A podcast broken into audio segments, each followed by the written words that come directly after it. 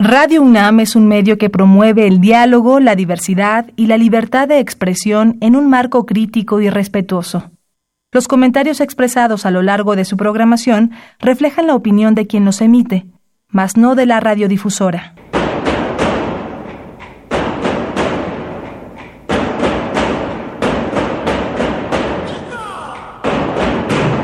Discrepancias. Atacan a la universidad porque discrepamos. Viva la discrepancia, porque es el espíritu de la universidad.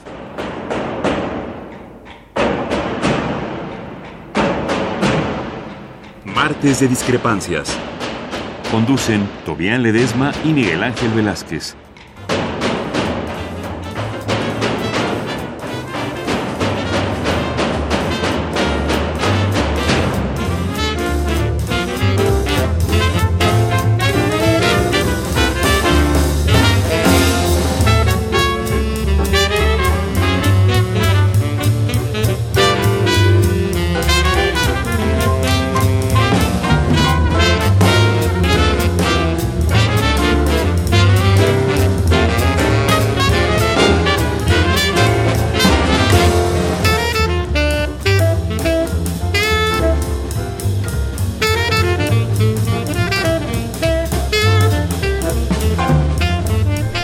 Muy buenas noches, gracias por estar con nosotros. Esto es Discrepancias, estamos en Radio Universidad y como siempre, como siempre le damos a usted la bienvenida a este momento en el que la idea es tratarle de dar a usted información para que, para que no crea lo que le dicen los demás, hay que balancear un poquito las cosas, porque por ejemplo, y déjeme decirle muy rápidamente, ¿usted le cree al IFE? Sopese bien todo lo que le están diciendo en muchos lugares. Piense bien todos los argumentos que se han dado. Y luego acuérdese de lo que ha hecho el IFE y de quién es la gente que está en el IFE. ¿Quién los nombró? ¿Quién los puso ahí? ¿A qué intereses obedecen? Después de todo eso, piense usted si usted votaría en algún momento porque los señores que están en el IFE se reeligieran. Pero bien, dicho esto, que cuestión que abundaremos en algún momento, en algún otro día, déjeme decirle buenas noches, buenas noches. ¿Todo bien? ¿Cómo estás? Muy bien, muy buenas noches a todas y todos los que nos escuchan y un gusto estar de regreso y ya estar con Miguel Ángel en esta cabina de discrepancias aquí en la, en la cabina del metro, con un poquito más de calor que en el metro, entonces ya se Casi, parecido, pero todavía aguantamos un ratito más. Bueno, hoy estamos de veras, de veras muy gustosos, porque, porque está con nosotros Claudia Sheinbaum, jefa de gobierno electa de la Ciudad de México. Y, y, y, antes de que entrara a la plática, Claudia, deja deja felicitar a nuestro público que votó por ti, porque creo que creo que se merecen todos una medalla por no haber hecho caso a tantas cosas, a tantos problemas, a cuando no era el IFE, era el Repsamen, que era más o menos lo mismo, que trataron de hacer cosas parecidas para tratar de, de, llenar, de dañar también tu imagen y la posibilidad de credibilidad y legitimidad que se había ganado en las urnas. Por eso yo creo que hay que decirle a la gente de Radio NAM, felicidades. muchas gracias, muchas gracias por la invitación y pues sí, muchas gracias a, a todos los que votaron por nosotros y no vamos a defraudar, estamos echándole todas las ganas. No, aquí vamos a ver que aquí va a ser así. Va a ser así porque la gente aquí siempre estuvo convencida. Yo creo que no hubo ningún momento en que se dudara de quién era Claudia y para dónde iba Claudia, ¿no? Pero, pero déjame decirte algo que, que son los tiempos políticos. Y una cosa es ser candidato y otra cosa es ser jefe de gobierno, jefa de gobierno electa. Eh, una es la realidad que presentas sin saber bien cómo está la entraña y otra es la realidad que ya has visto hoy y que yo no sé si te espanta, espanta pero a ver, platícanos cómo está esa cosa. Sí, pues en este momento me estoy dedicando a, eh, primero, el tema de la austeridad dentro del gobierno, ¿no? Hemos encontrado una estructura de gobierno pues realmente eh, demasiado inflada eh, y además sin, sin mucho sentido, más bien como espacios políticos en muchas áreas.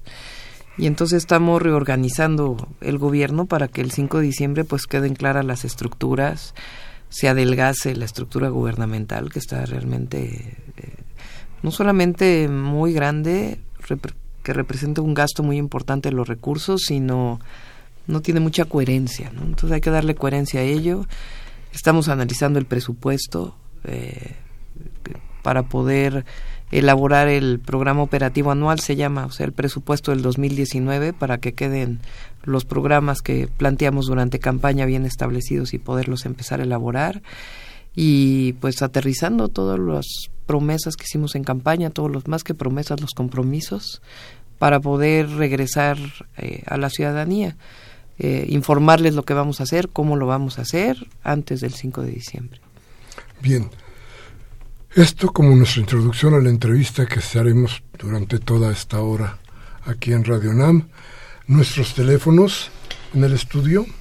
55 36 8989 y el 01850 52 88. Vamos a ir a un corte y vamos a regresar con Claudia Sheinbaum y este esbozo de la ciudad que nos preocupa a todos. Vamos al corte.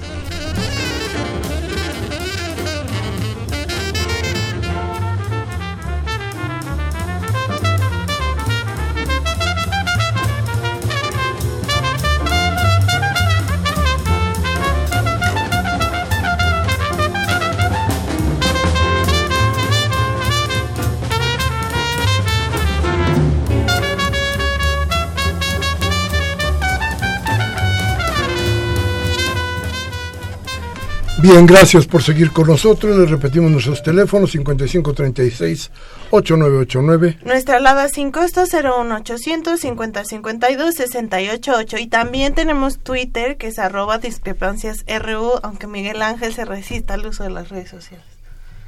No, pues no me resisto. ¿Qué se puede hacer? No estoy acostumbrado, no estoy acostumbrado, pero bueno, entonces ¿cómo se llama? Arroba, discrepancias RU con mayor. Bueno, ahí escríbanos, se le pega la gana. En fin, decíamos entonces la realidad de la ciudad. Sí, o sea, primero, digamos, en esta parte estoy concentrada en un trabajo interno muy importante de organización, etcétera, eh, para poder enfrentar pues los retos que tiene la ciudad a partir del 5 de diciembre y poder eh, pues cumplir con lo que prometimos. Estamos hablando de, eh, bueno, en primer lugar, algo que no requiere presupuesto, que por cierto se ha hecho ahí una un lío de si sí o si no, las fotomultas no van a estar. Lo que sí va a haber es reglamento de tránsito y un esquema en donde se use eh, las cámaras, pero de una manera completamente distinta, en donde no haya abuso a la ciudadanía. Sí, primero acabar con los abusos, que eso es muy rápido, muy sencillo, este, las famosas arañas, que creo que es una barbaridad, porque además todos son contratos privados eh, que, que, le están engordando, pues quién sabe a quién los bolsillos. Y por otro lado, pues ya los programas de gobierno que planteamos, ¿no? Eh, el tema de apoyos sociales para, ahora sí, universalizar en las colonias de mayor marginación social el tema de apoyo a madres solteras, eh, personas con alguna discapacidad, pero también planteamos nosotros arreglar todas las escuelas. Eh, ya nos vamos a reunir esta misma semana con Esteban Moctezuma, el secretario, próximo secretario de Educación. Hay un tema muy grave de las escuelas de educación básica, tanto preescolar, primaria y secundaria, muchas de ellas dañadas por el sismo que no han sido arregladas, pero muchas otras que tienen muchísimos años y que no hay un mantenimiento mayor. La construcción de cinco preparatorias, diez escuelas universitarias, estamos inclusive hablando con la UAM, con la UNAM, para ver de qué manera puede crecer la matrícula en la propia Ciudad de México, que haya más espacios para la educación. Eh, el tema de salud, que funcionen los centros de salud, los hospitales. A ver, a ver, antes de que te vayas de salud, de salud déjame ver educación porque ya me dejaste aquí. A ver, decía yo hoy en, la columna que escribo en la jornada que me parecía que Rosaura Ruiz estaba sobrecalificada para el tamaño, para el tamaño de, de, de estructura y lo que significa la educación hoy en día en la Ciudad de México. Yo, si esto cambia, entonces perfecto pero si no, bueno, es un ombliguito, es una cosita de nada la Secretaría de Educación. Es más, a la Secretaría de Educación ni siquiera lo dejaban entrar a las escuelas, eh, no, no lo dejan entrar en las escuelas en la, en la Ciudad de México. A ver, ¿esto quiere decir que cambie el régimen y que se pues apenas vamos a hablar con, eh, con Esteban Moctezuma para ver el tema de la descentralización educativa, pero de todas maneras vamos a colaborar con el gobierno federal en el tema de la educación básica pero, tío, es un privilegio tener a Rosaura Ruiz. Pero no creas, el tema de las 20 preparatorias eh, y cinco más que vamos a construir es un tema este, importantísimo. Eh, los GEMS en la condición en la que están, cómo trabajar junto con los profesores para. Yo creo que hay que modificar planes de estudio, pero hay que elaborarlo junto con los profesores actuales crecer el sistema de preparatorias y el tema de las escuelas universitarias es fundamental. O sea, nuestra idea no solamente es fortalecer la UACM, sino crear un nuevo sistema universitario. Y además acuérdate que se juntan educación, ciencia y tecnología en la misma secretaría. Eh, y para nosotros es fundamental que todo el programa de gobierno pues tenga un fundamento científico, ¿no? Y ahí por eso está Rosaura de manera muy importante. Y la relación con la SEP eh, federal, ¿no? Que es fundamental. Pero conviene, le conviene a la Ciudad de México. es lo que vamos a platicar, vamos a ver, este, eh, hay un tema en donde ahora pues hay eh, una confluencia en lo que pensamos entre el gobierno federal y el gobierno de la ciudad eh, pero vamos a ver en qué está pensando actualmente el presidente electo Andrés Manuel López Obrador y ver de qué manera si se descentraliza igual que en los otros estados de la República o si no por lo menos pues tener una comunicación muy estrecha de tal manera que se pueda eh, intervenir en muchas cosas que requiere la educación básica en la ciudad. Bueno, y luego la salud.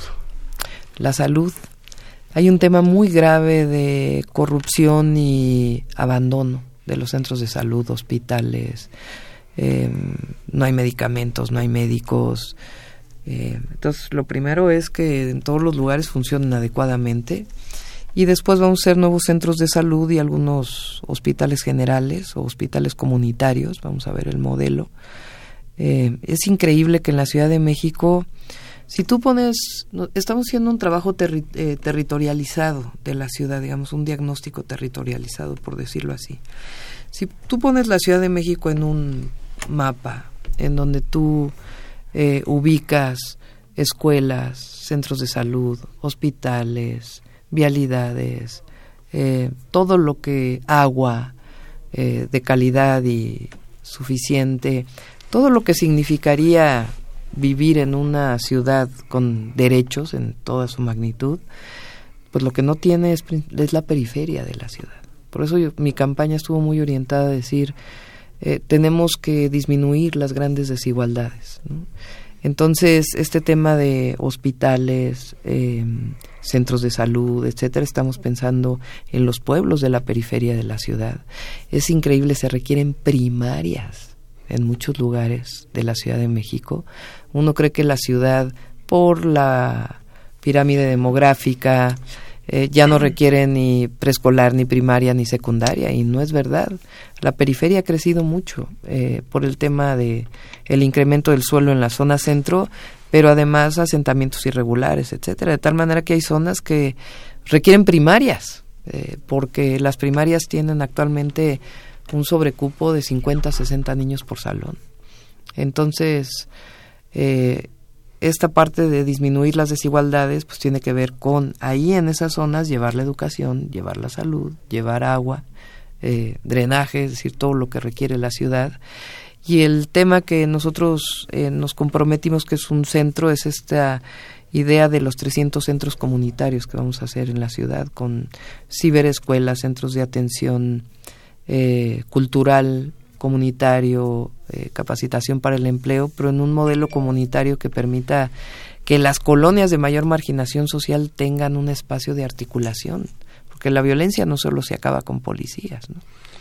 Oye, ¿y hay lugar para poner estos 300? Sí, hay, hay muchos lugares abandonados en la ciudad, casas de cultura grandes, eh, lugares que se han ido construyendo a lo largo de la historia en la ciudad. Las recientes delegaciones construyeron espacios que nunca pensaron en la operación de esos espacios. Entonces es muy fácil decir, pues esta es una obra para la comunidad y después se queda abandonada y se renta para clases de zumba, de no sé, este, no no porque diga que la zumba sea mala, sino eh, no pueden ser espacios públicos que se renten a particulares porque no tienes cómo llenarlos.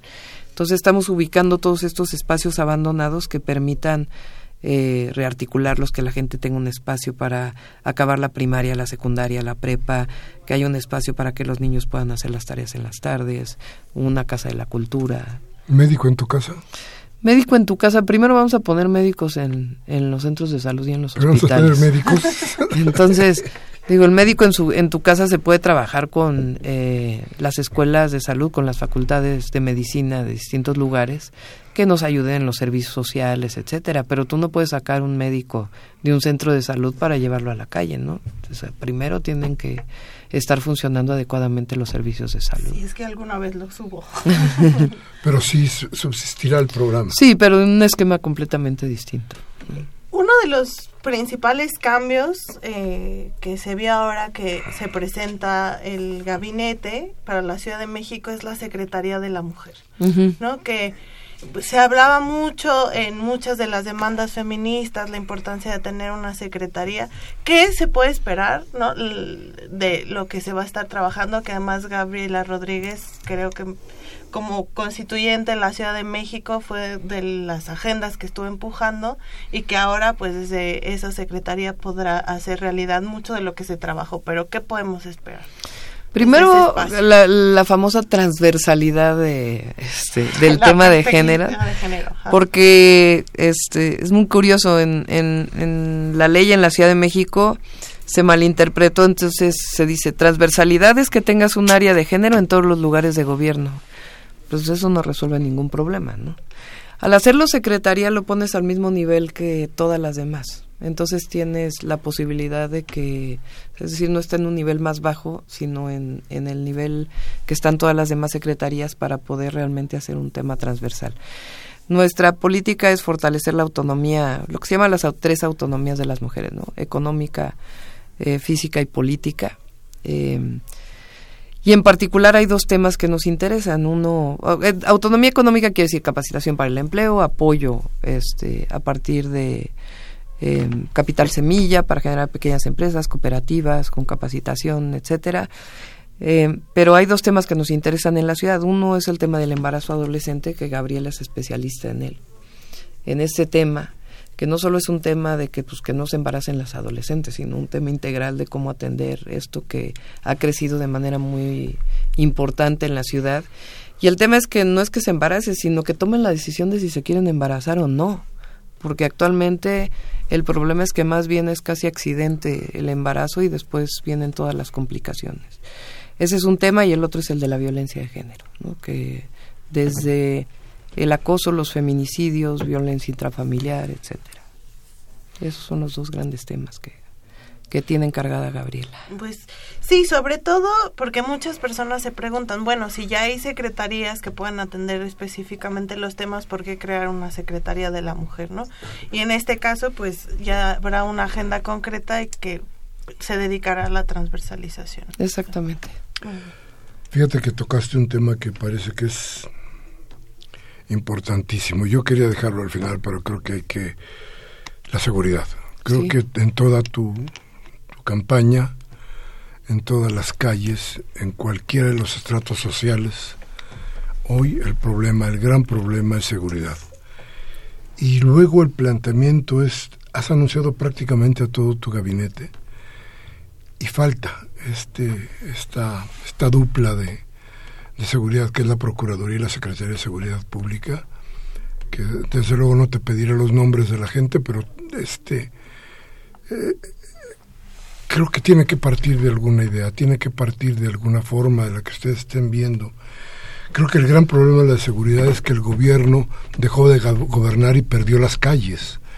Entonces, el asunto hoy parece ser cuál es la estrategia para, para poder lograr regresar las calles al gobierno, ponerlas el gobierno. y me preocupa mucho esto.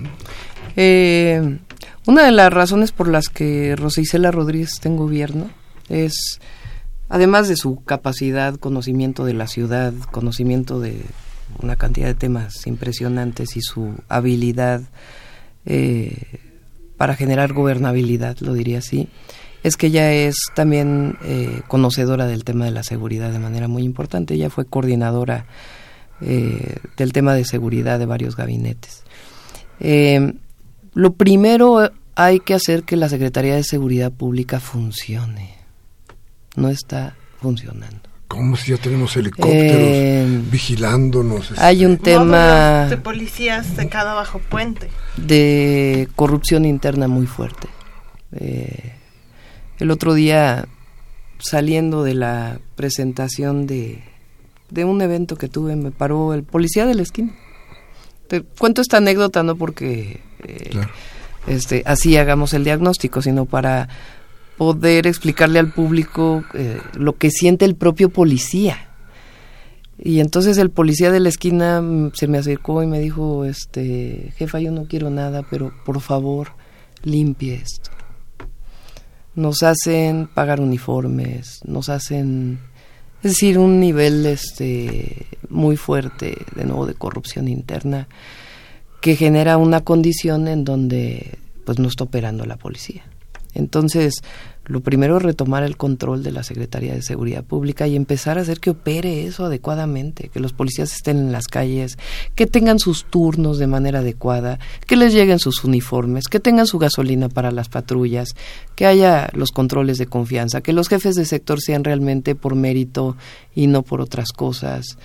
Eh, eso es lo más urgente porque si la Secretaría no está operando adecuadamente, eh, pues entonces cómo se puede brindar seguridad. Y el otro eh, gran tema es eh, la procuración de justicia, que es lo mismo. O sea, el tema de la impunidad en la ciudad es cada vez mayor. Entonces se comete un delito y no pasa nada, se comete otro y no pasa nada, se comete otro y no pasa nada. Entonces las dos áreas junto con el tema de los reclusorios y que estén en la parte de gobierno son fundamentales para garantizar la seguridad. Entonces traemos una estrategia, no, no va a haber ocurrencias ahí tampoco, pero sí tenemos que empezar por retomar como la gobernabilidad, como tú lo decías al principio, es un tema de retomar el control de las instituciones en la Ciudad de México, porque hoy me parece que eh, por distintas razones eh, no hay, no existe eso en la ciudad. Y decía la iniciativa privada en algún momento, ayer o antier, que te sugerían o te pedían que continuaras con Collins.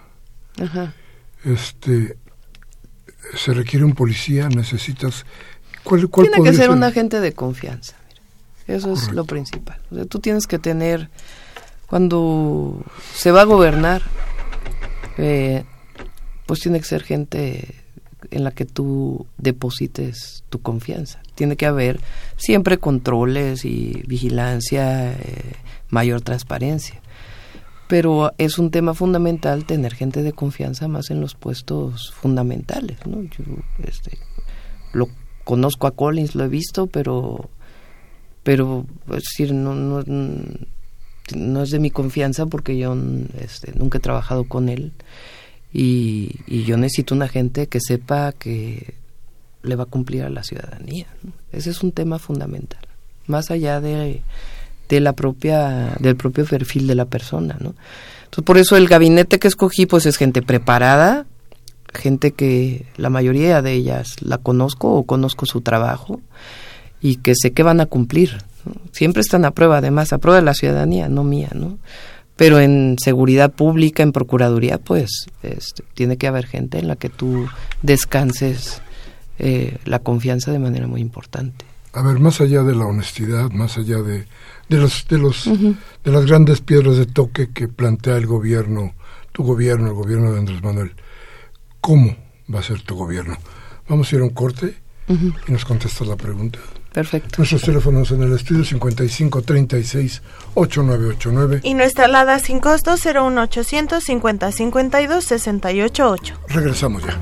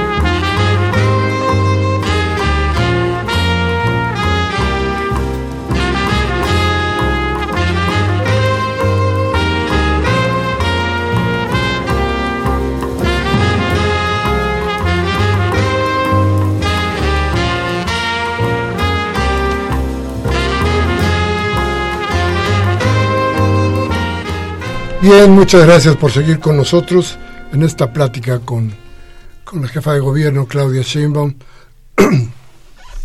que tiene, yo creo que un, después de la campaña, después de escuchar las voces de la gente, tiene una idea, una idea de cómo y una idea de para dónde. Pero déjame dar nuestros teléfonos 5536 8989 Y nuestra alada sin costo 01800 5052 688. Ahora sí, dinos, ¿Cómo? ¿cómo será tu gobierno? Eh, primero, eh, de yo no voy a cambiar, eso es importante, o sea, porque ahí también están los cómo. Eh, No te marean las alturas. no, este, y, y si se me empieza a marear, es- le pido a todos los radioescuchas y todos los demás que digan, señora, se está mareando. Eh, pero no, tenemos muy...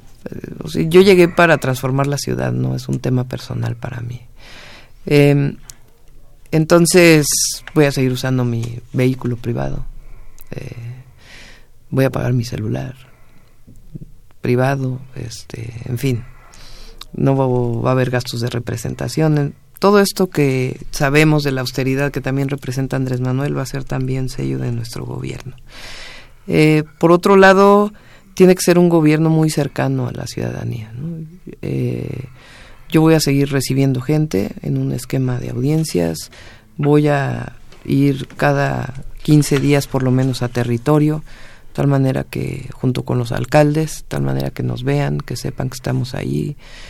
Em, y, y el gabinete tiene que ser así, no puede ser un gabinete encerrado en su oficina. Eh, y con mucha coordinación interna. El gabinete tiene que estar muy coordinado porque hay temas que tienen que ver con muchas secretarías y si no hay esa coordinación, entonces no salen adelante los proyectos. ¿no? Y, y que va a cumplir, voy a cumplirle a la gente. Sí, De cara a la gente metida en las colonias, hablando con la gente. Sí, hay una parte que es fundamental que la jefa de gobierno tiene que coordinar al gabinete y los proyectos prioritarios, ¿no? Porque si no los coordinas tú, entonces empiezan ahí a hacer este bolas el engrudo, ¿no? Em, pero otra parte tiene que ser de cercanía, ¿no? De estar afuera, de estar en las calles. Me voy ahora, antes de entrar al gobierno, eh, la última semana de agosto, a visitar a los damnificados. Tenemos ya un modelo de reconstrucción eh, para la ciudad y lo estamos eh, perfeccionando, viendo los recursos, etcétera. Eh, sí, eh, similar al que hicimos en Tlalpan, nada más que con otras particularidades. Y en, me voy la última semana de agosto a Iztapalapa, Xochimilco, Tláhuac, Cuauhtémoc y Benito Juárez. Este, después ya iré a las otras delegaciones, pero que fueron las más afectadas, para hablar con la gente, este, para ver si realmente el modelo que traemos de reconstrucción tiene sentido, si estamos considerando todo, si nos está faltando algo, escucharlos, ver cuál es la problemática, de tal manera que el tema de la reconstrucción que es prioritario se empiece a atender a partir del 5 de diciembre. ¿no? Eh, y, y después eh, a partir de la segunda quincena de septiembre regreso a territorio. Una parte nos va, vamos a acompañar al próximo presidente y otra parte pues ya va a ser, eh, en mi caso, directo, para explicar a la gente eh, en dónde va a estar los proyectos, qué se va a hacer en el 2019 y qué va a retardarse un poquito, porque no se puede hacer todo el primer año, ¿no? Por un tema presupuestal y operativo pero que la gente sepa que ahí donde nos comprometimos a ciertos temas, ahí vamos a considerar eh, todo lo que se va a hacer en el 2019, que la gente lo conozca. Y perdón, uno, otro de los comos, que va un poco de lo que estamos platicando en general, la relación con gobernadores alrededor de la Ciudad de México, porque la visión metropolitana ¿no? y la solución de muchos de los problemas que, o sea, la Ciudad de México tiene un presupuesto para 8 o 9 millones de personas, pero en un día puedes tener 20 millones de personas, gente que viene del Estado de México, eh, turismo, médico, en fin, todo, todo eso tiene que ver. ¿Hay alguna estrategia que ya estés viendo, pensando? Sí, tiene que haber eh, una coordinación metropolitana, eso es indudable. Eh, ahí eh, vamos a pedirle también apoyo a, Digo, vamos a ir a ver al gobernador en el momento en que sea necesario, pero ahí también está la maestra Delfina, que va a ser la responsable del gobierno de Andrés Manuel López Obrador en el Estado de México, ya conoce el Estado de México. Entonces también que ella nos acompañe a distintos lugares y también, ¿por qué no?, a ver al gobernador del Estado de México para plantear temas y establecer las coordinaciones necesarias. El tema de seguridad no puede ser si no está coordinado, el tema ambiental evidentemente, y el tema de movilidad. Por lo menos esos tres temas son fundamentales. Fíjate que en la cuestión de seguridad hay otra preocupación grande. A ver, si se adelgaza el gobierno, habrá mucho desempleo. Escuché al presidente electo hablar de que habrá un gobierno que proponga, eh, no lo dijo claramente, empleo, pero él habló de, de tener un gobierno que fuera productivo en términos de, trabajo, supongo yo.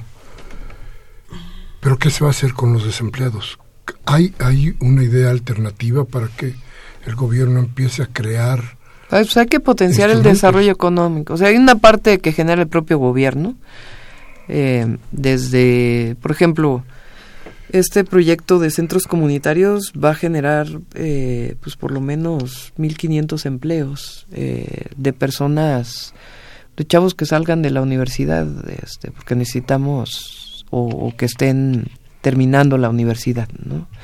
Eh, que nos ayuden a colaborar en las ciberescuelas, en los centros culturales, en los centros de capacitación, etcétera. Otra parte fundamental eh, para el campo va a haber eh, trabajo porque a veces no se toma en cuenta, pero en la ciudad hay campo. Y es más está en un deterioro muy grande, entre otras cosas porque se acabaron los programas de empleo temporal, prácticamente este, disminuyeron al máximo. Y ahí esas zonas crecen eh, de manera muy importante o se mantienen gracias a que hay empleos. Pero la otra parte es potenciar el propio desarrollo económico de la ciudad, ¿no? Eh, ahí el tema, eh, por ejemplo, traemos un proyecto para repotenciar la zona de Vallejo, en Azcapotzalco. ¿no? Eh, no puede seguir siendo que las zonas fabriles de la Ciudad de México se sigan convirtiendo en unidades habitacionales. Primero, no hay agua y movilidad que aguante eso, pero además, ¿dónde se van a generar los empleos? Entonces, hay un proyecto para potenciar esa zona eh, en ese tema está el tema de la innovación, energías renovables. Eh, hay otro tema fundamental de creación de cooperativas de, economía social, eh, de potenciar la economía local de diferentes lugares. Entonces, el objetivo es crear un millón de empleos para nosotros en, en el sexenio. Entonces, estamos evaluando cada una de las zonas en donde... un millón de empleos para la ciudad. Sí, nada más para la ciudad. Y tienen como, ver, la iniciativa privada, que ha sido bastante renuente para invertir en la ciudad, que no invierte más que en donde saca jugosísimas ganancias, como el caso de la construcción, este, pues no le entra.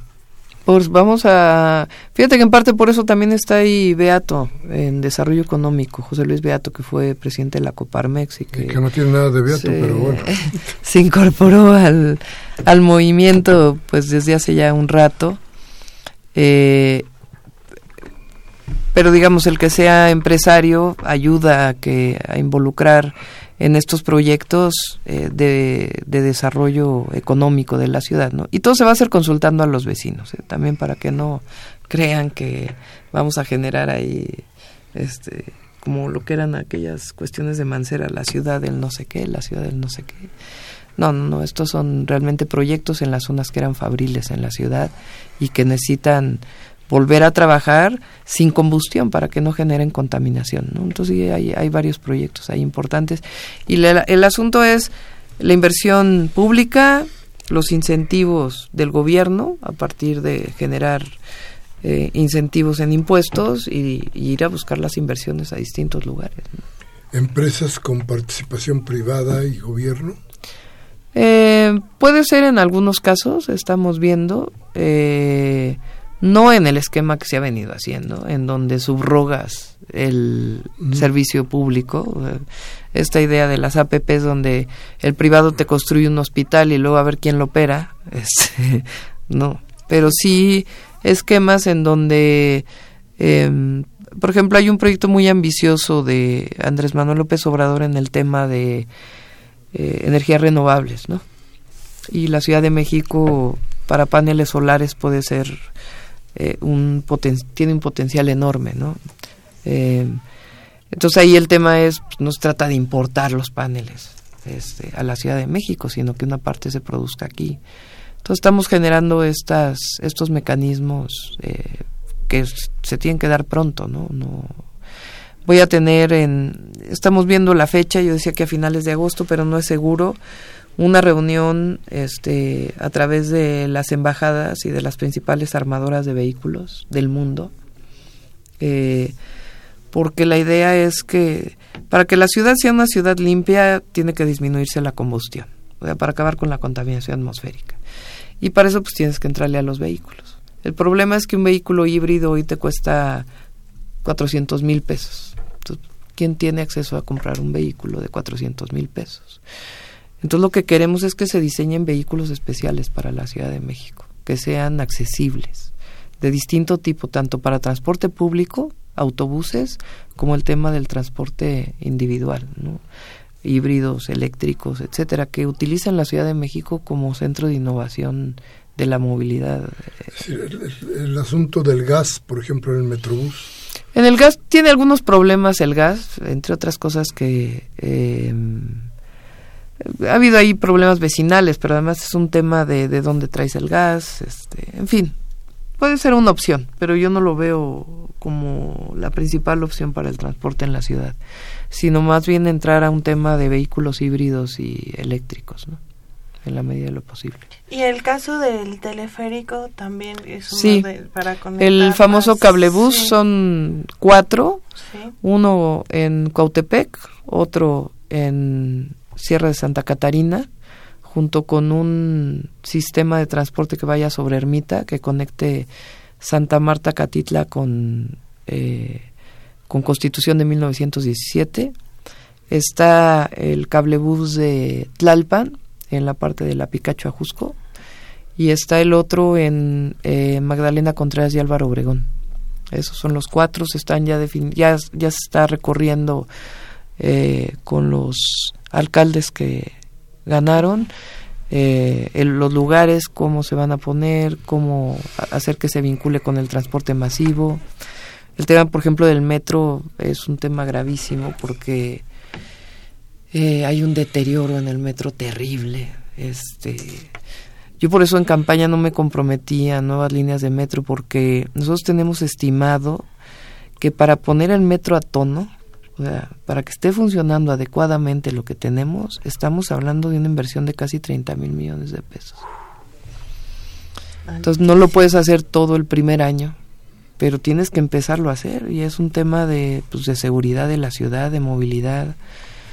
Entonces, eh, una parte muy importante, digamos, es el mantenimiento de la ciudad, ¿no? que el metro, las vialidades, etcétera, además de los proyectos nuevos.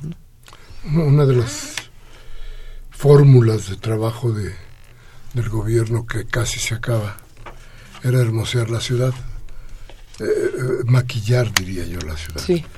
Este, acabaremos con el maquillaje para vernos tal cual, como somos.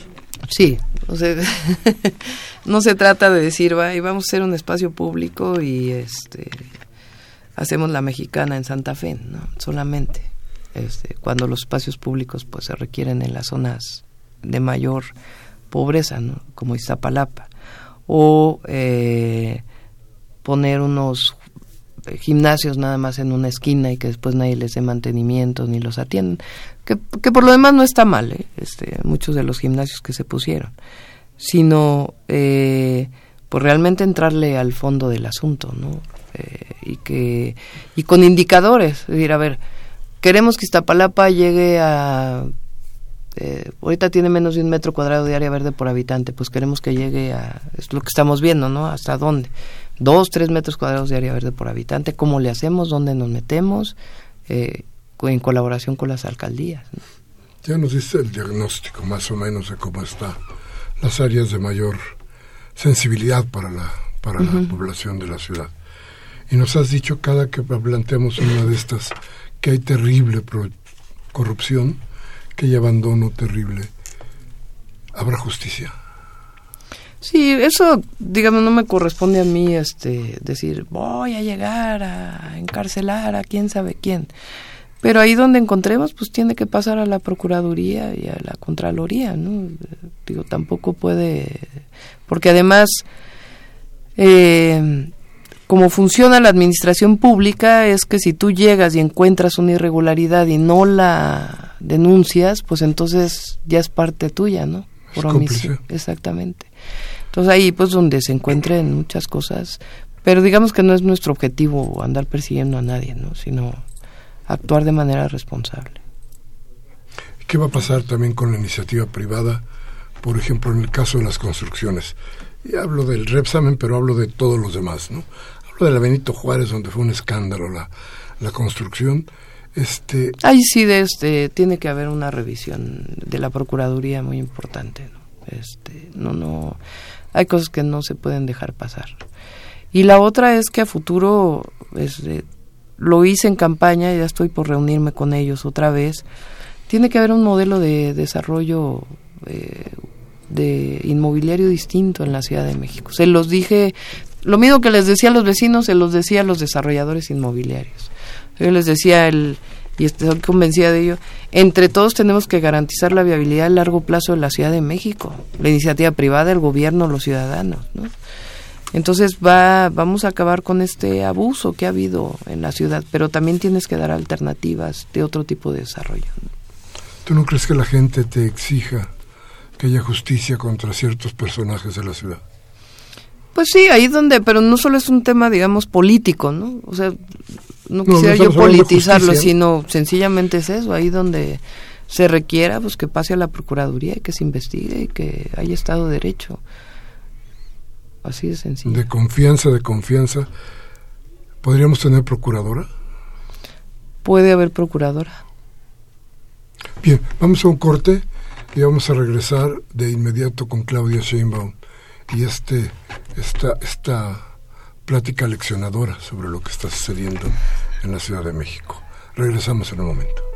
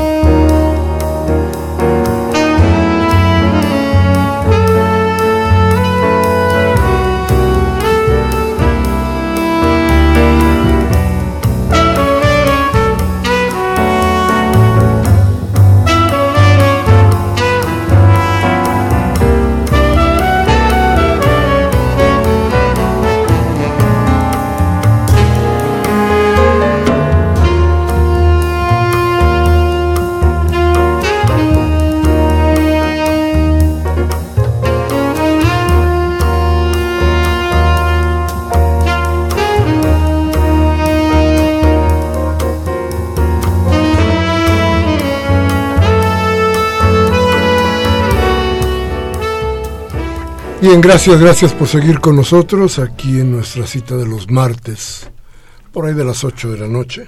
Ahora ya no tenemos el INE que nos quita un montón de tiempo para decir nada y para hacer las porquerías de siempre. Pero bueno, este, afortunadamente ya, ya estamos, ya estamos eh, con nuestro tiempo casi completo. Y le preguntamos a Claudio Sheinbaum, jefa de gobierno electa por la Ciudad de México, la justicia como ciega a secas. Pues la justicia es el Estado de Derecho, ¿no? O sea, lo que no puede es este, esta cosa histórica en México en donde la justicia está a, a merced del gobernante, ¿no?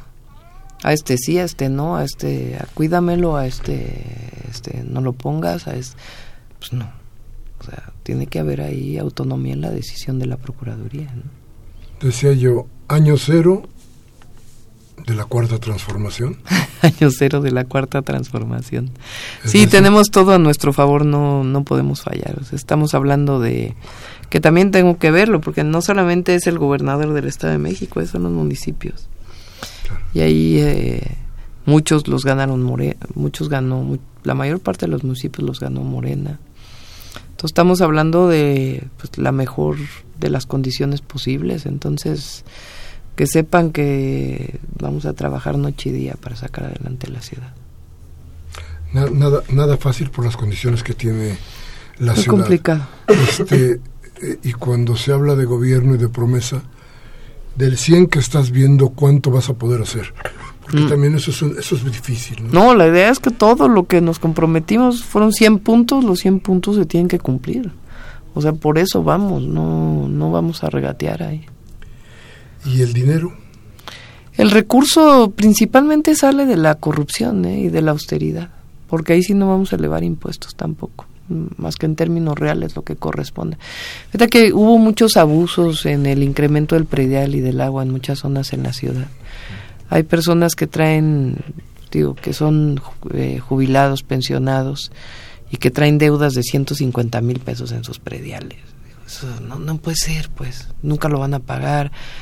Y, y en la Ciudad de México, yo creo que en el país, eh, pues, hay mucha nobleza. La gente quiere pagar. Este, no. El problema es que pues, sencillamente no puedes, ¿no? Entonces no no puedes elevar predial, este, agua, este, al revés, hay que revisar un montón de abusos que se cometieron.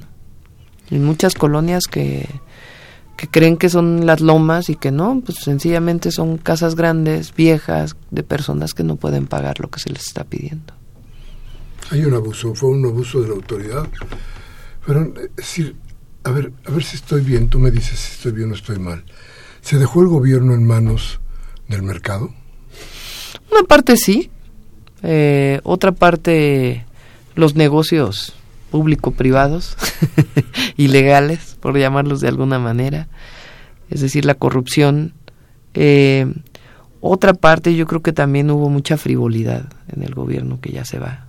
Eh, esta parafernalia del poder que este, los envuelve y entonces eh, creen que por asistir a una reunión con un gran empresario o asistir a una reunión con eh, una persona importante otro gobernador o, que eso es gobernar y pues no eso no es gobernar a lo mejor te tienes que reunir no pero te reúnes para algo no nada más para tomar café no si tomas café pues entonces reúnete los domingos en la tarde en tu tiempo libre no es decir tu gobierno no va a ser mucho de red carpet. No no, no, no, no. habrá alfombra roja. Te tienes que reunir con quien te tienes que reunir porque por bienestar de la ciudad, ¿no? Pero no es por quedar bien, por eh, por hacer relaciones públicas, ¿no? Eso no. No, no se, no se, no se va a valer tanto. No, no, no, no, para nada. ¿Y cómo se va a enterar la gente de los avances en el gobierno? Eh, alguna página, alguna Sí, y, y, tiene que hacerse una información ahí. También queremos ser más innovadores eh, a través de las redes sociales, de la comunicación normal, pero eh, tenemos que llegar a la ciudadanía para que se conozca las obras que se están haciendo, sobre todo cercanas al lugar en donde están, eh, cuánto cuestan, cuándo inician, cuándo está programada terminarla, si se retrasó, por qué se retrasó. Esta cosa que vemos todos los días en la Ciudad de México. A, eso queremos llegar, ¿no? Quizá el, eh, el primer día no lo podamos lograr, pero de que muy pronto tenemos que hacer eso, tenemos que hacer eso. Muy bien. Vamos a ir en corte y vamos a, a regresar con la voz de ustedes, que es desde luego lo más importante en nuestro programa. Vamos al corte, regresamos de inmediato.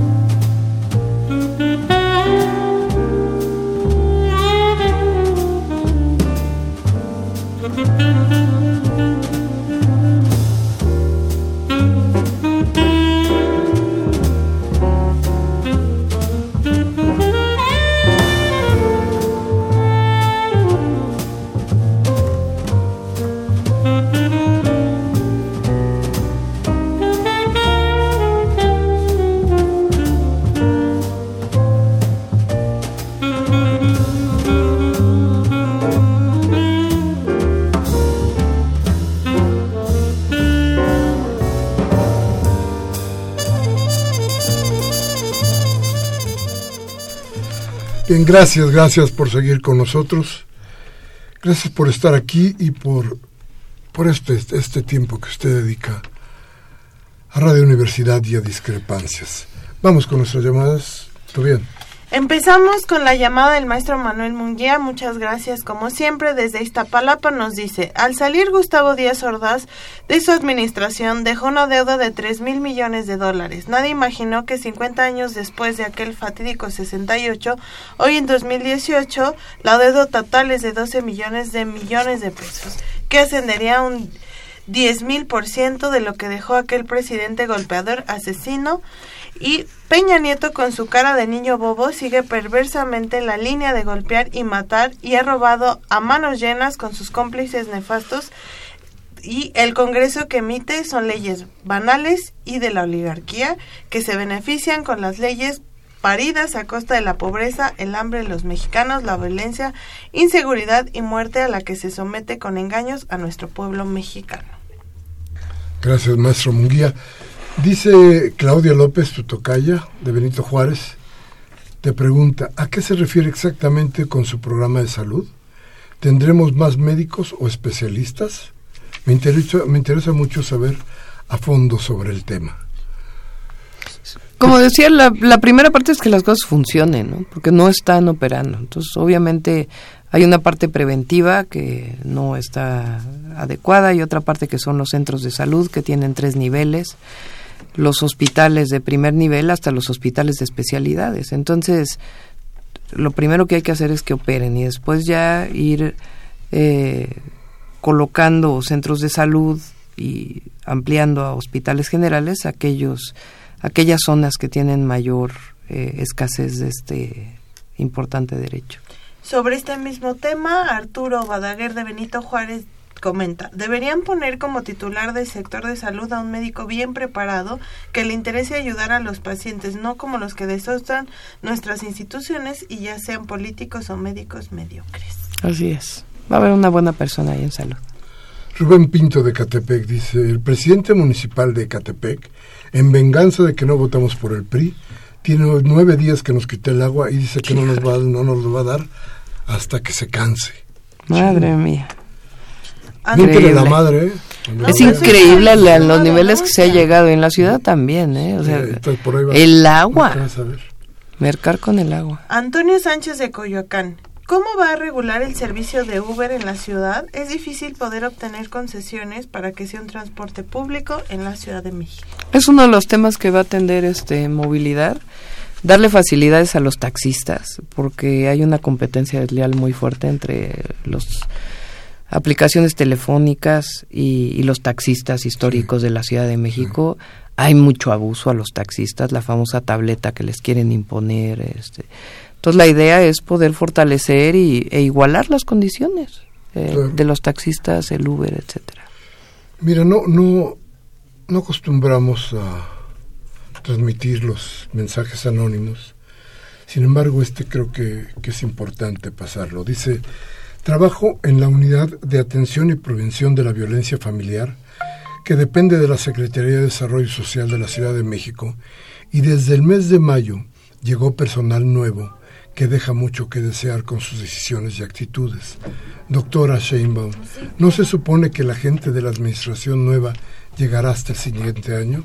Además, quisiera pedirle que hubiera mayor atención en el personal que labora en las instituciones, pues que desde que gobernaba el licenciado Ebrard se ha dado mucho el amiguismo.